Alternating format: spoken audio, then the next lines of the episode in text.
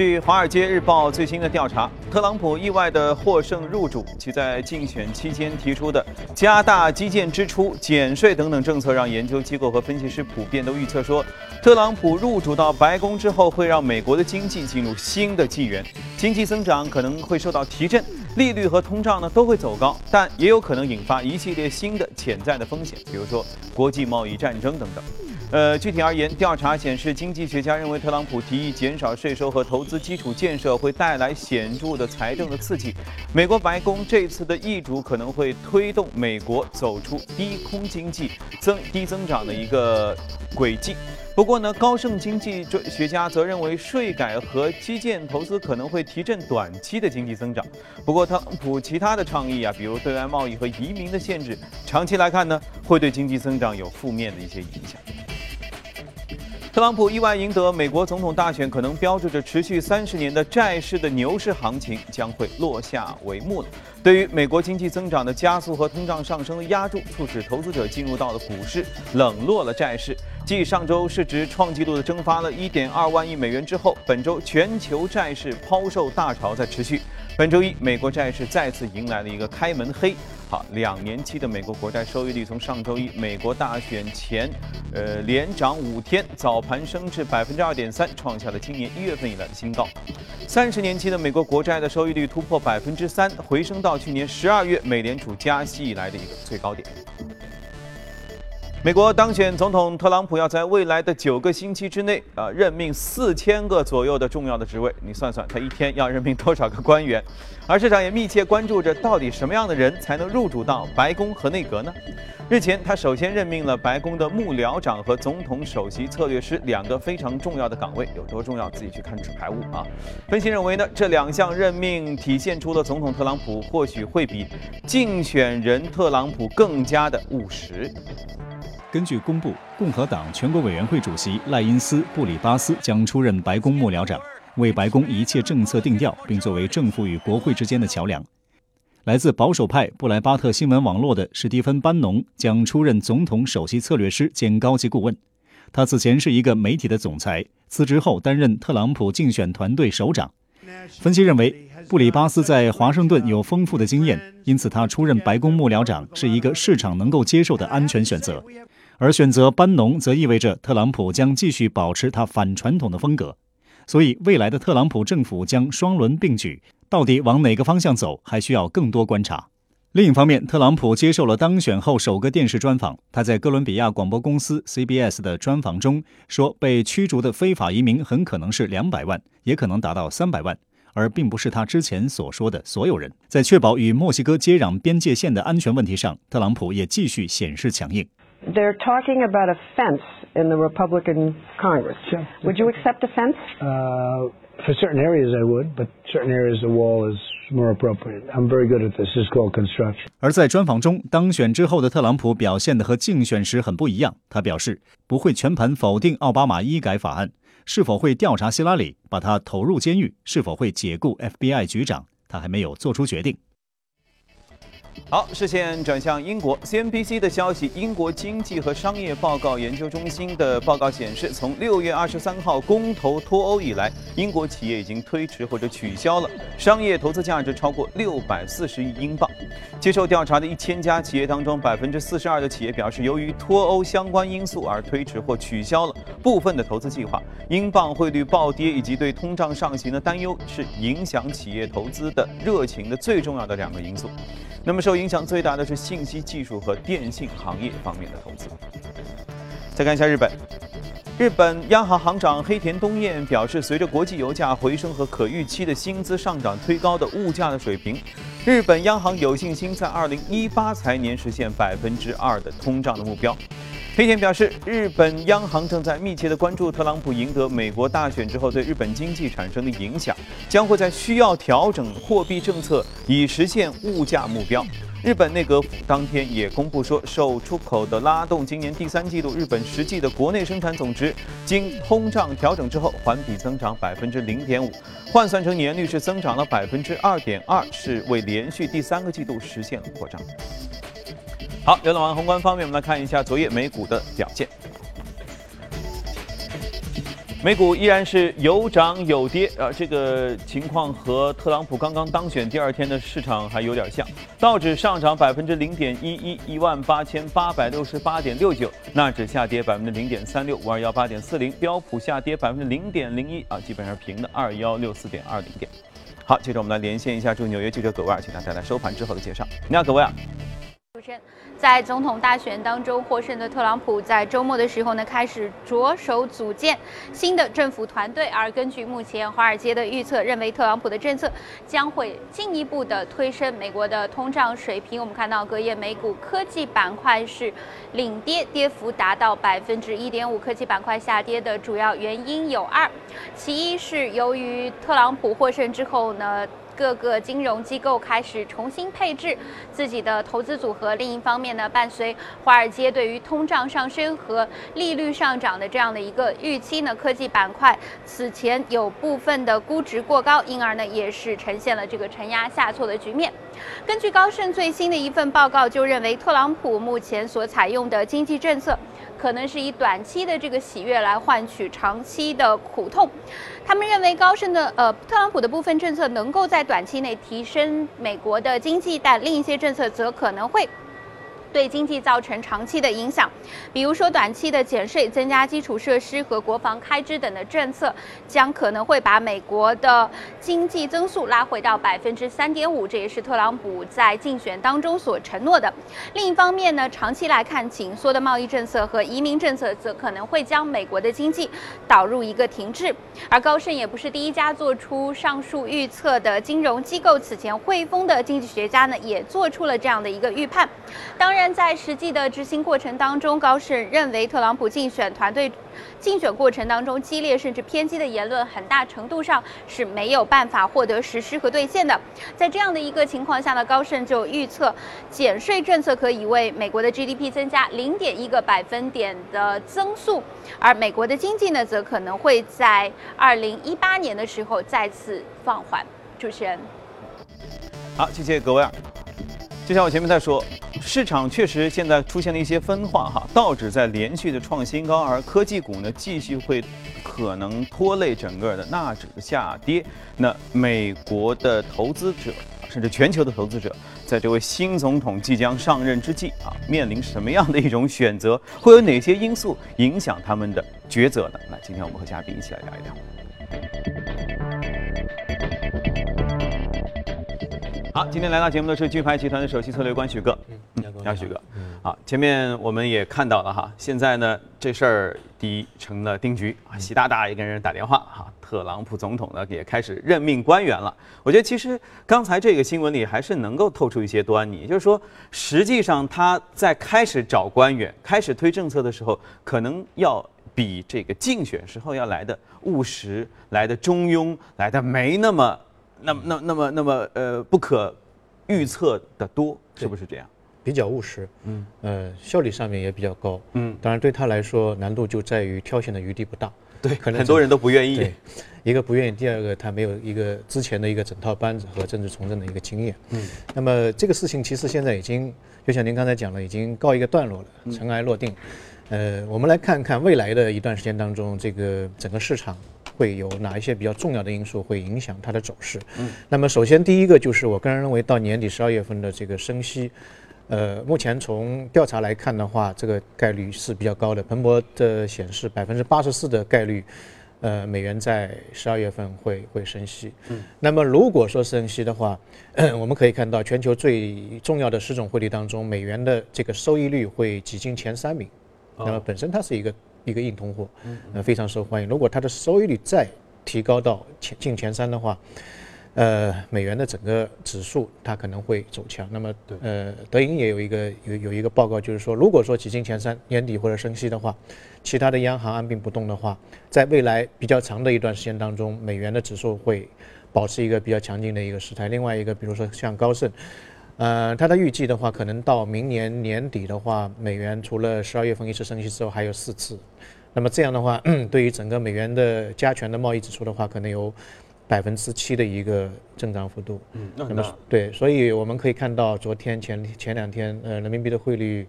呃变得对就是让市场有点胆战心惊。那么如果呃美元的指数未来还是比较强的话，人民币的这个汇率承压的程度，我觉得不会减少啊，这个是一个方面。这个大家还是要谨慎一点，特别到年底的五万五万块钱的那个额度还没用掉的，可以上上心了。嗯。加班去用一下。那么另外一个就是非美元货币当中，呃，我个人认为，如果美元指数上涨的话，对他们的压力都会是比较大一点。那么，嗯，因为这一个事情是因为呃利率的上调，所以在选择非美元货币的时候，可以选择一些高息的货币，比如说走在它前面两个，一个纽币，一个澳币。那么另外一个呢，我个人认为，未来一段时间当中，特朗普的这个行为的可预测性是非常低的，所以他的那个黑天鹅事件未来还是比较大的。那么十二月份又是意大利的一个一个一个公投，然后明年是整个欧洲很多国家的一个选举，所以未来市场还是会比较动荡。那么对于一些一些避险的货币呢，也可以多关注一点，这是一个货币汇率方面的一个比较大的事情。第二个事情呢，就是。呃，特朗普当呃当选之后，他未来的政策可能会有一个政策，就让美国在海外的跨国企业，他在海外的那个利润回流回流到美国。嗯，因为大家可以看到他的那个四万亿的这个刺激政策啊，未来的基建大的政策也好，会花花很多钱。是，那么这个钱要还是要要要哪个地方？来，那么目前现在美国这个跨国企业，嗯，在海外的这个利润的流余大概有二点四万亿，这是一个非常大的一个一个一个一个资金，就一半多了。对对，他如果回来的话，那么他会科以百分之十的税，当然这个税还不算是很高。奥巴马的话，他要科百分之十四，所以，那么如果这一块钱回来的话，我觉得有两块影响。第一个，钱回来之后，他不会躺在账上不干事儿，嗯嗯，那么他会去并购。啊，买这些股票，或者说这个回购，或者说并购其他的企业，那么这对股票市场是一个比较大的大的利好。因为两千零四年，美国曾经有一个本土本土投资法，也是鼓励海外资金回流，当时是三千亿的美元的资金回流，当年的。呃，并购的规模就增加了百分之八十四，那才三千亿啊，对，那是二点四万，二点四万亿，当然它不会全部全部回来，有一部分是受影响会回来。另外一个就是还是回到美元这个概率上面，呃，这个现象当当当中来，因为这些跨国企业在海外投资都不是以美元的形式存在的，比如说它在中国投资，在就人民币的形式存在，它要回国的话，第一件事情就是换成美元，嗯，那么这个换美元的这个过程当中，市场的美元就会。被需求的比较大，嗯，那么对于美元的这个指数，那是一个一个一个一个一个利好的利好的事情，所以从这个角度来看的话，美元也会相对来说会比较坚挺啊。那么最后一个就是美国的企业减税，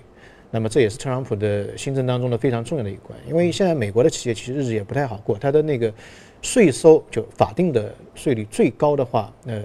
是达到三三十九百分之三十九，是 OECD 的经合组织当中最高的。像德国只有三十，国一样高。德国是三十，英国只有二十。那么特朗普的话，他会把那个税率降得很低很低。那么这一块对呃，其实我们一想就可以知道，对于那些企业的利润。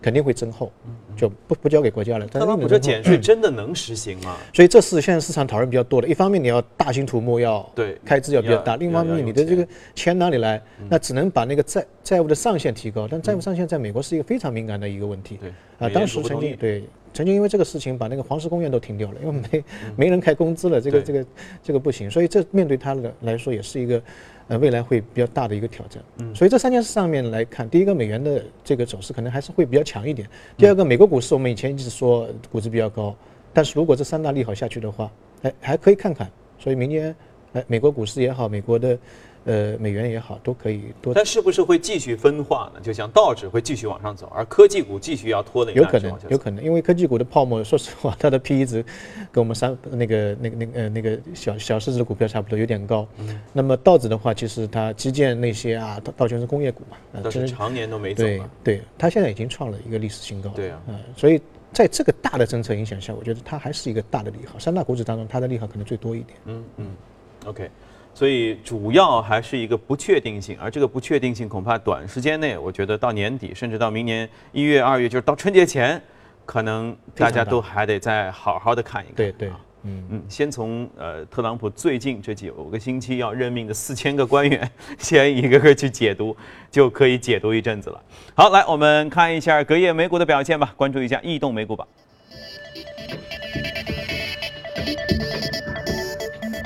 移动美股榜的行业涨幅当中，我们能看到联合集团、金融、呃工业品、基础材料和服务业都是涨幅靠前。而在个股方面，有一只生物科技的个股涨幅非常巨大啊，货运的也涨很多，电子设备、钢铁和系统软件。今天就来说一说，呃，明岛资讯这只软件个股，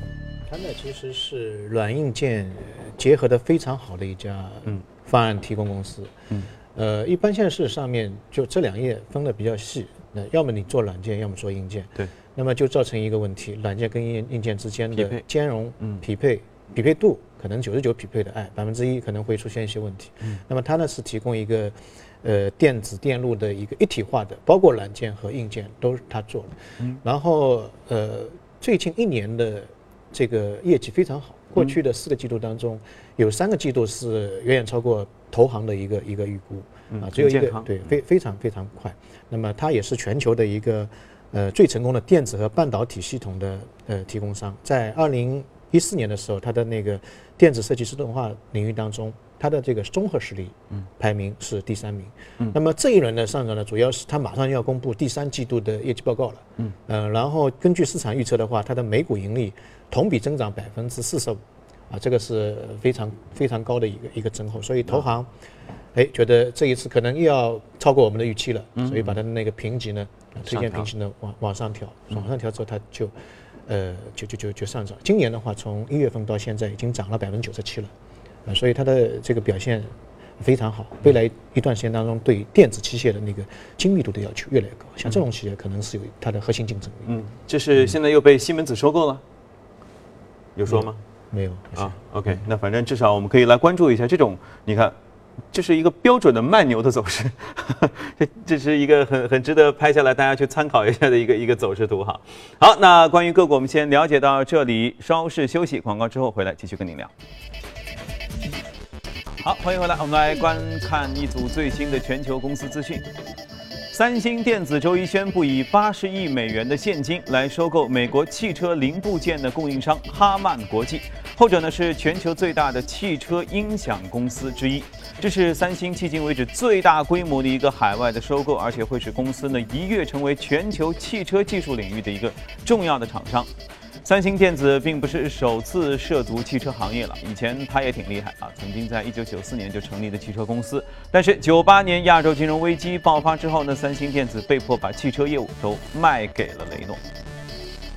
特斯拉宣布，从十一月二十二号开始，特斯拉的 Model S 车型基础价格要提升两千美元，呃，就是六点八万美元的出厂价。这个特斯拉没有对提价原因做出解释。作为特斯拉入门级的 Model S 单次充电呢，可以使用三百五十公里。受提价的影响，特斯拉股价就隔夜下跌了超过百分之四。之前在刚刚过去的三季度，特斯拉实现了三年来首个季度盈利。分析师说，这是特斯拉的里程碑的时刻啊，终于盈利了。奥迪公司周一说，将加强与中国一汽集团在电动汽车领域的合作。奥迪会携手一汽集团，在未来五年内推出五款本地生产的车型，包括了续航里程超过五百公里的纯电动汽车，第一款本地生产的插电式的混合动力车和在今年年底之前在中国上市的这些车。啊，奥迪看来动作还挺多啊，一方面和上汽有一个合作啊，一方面又要出一些新车型。据外媒的影响，作为英国脱欧应急计划的一部分，花旗银行会准备九百个位于英国伦敦的工作岗位迁移至爱尔兰的都柏林。据了解说，花旗一直在宏观层面上测试爱尔兰的政治和监管制度，并且研究在当地增设办公室的可能性。那么上个月呢，花旗英国曾经说，无论英国在欧盟金融服务市场取得什么样的发展，伦敦金融业的职位都将转移到其他的欧盟国家。看来这个有得必有失啊！好看过了全球公司动态，回来和嘉宾聊一聊继续值得关注的美股，看一下美股放大镜。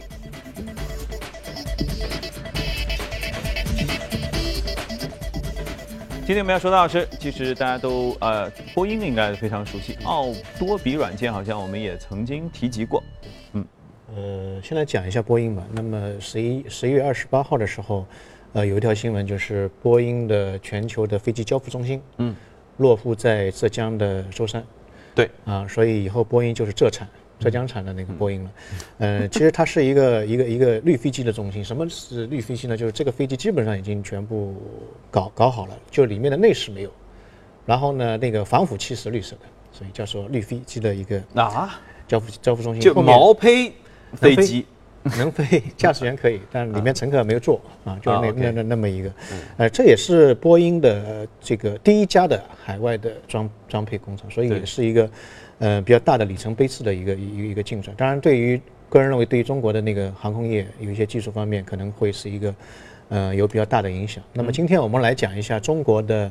呃通用航空这一块，这一块呢未来的增长潜力其实是蛮大的。我们在节目当中曾经讲过蛮多次了。呃，它的这个利好消息一直是脉冲型的，但是整个思路我们去把它连连贯起来是一个比较陡峭的一个上升的一个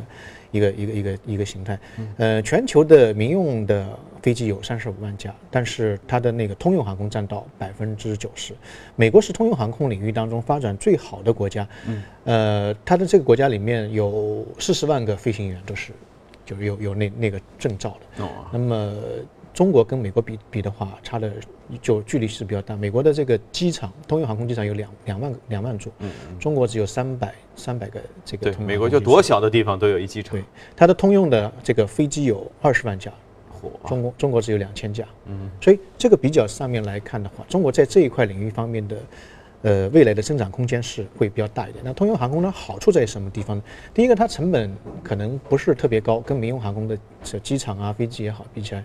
差的会比较远。第二个呢，它的适用面呃特别广，比如说急救啊，啊、这个测绘啊，嗯啊，哪怕是直升飞机的观观光啊，嗯，呃，农农快递啊，农业的那个、那个、那个、那个喷洒的那个雾啊，它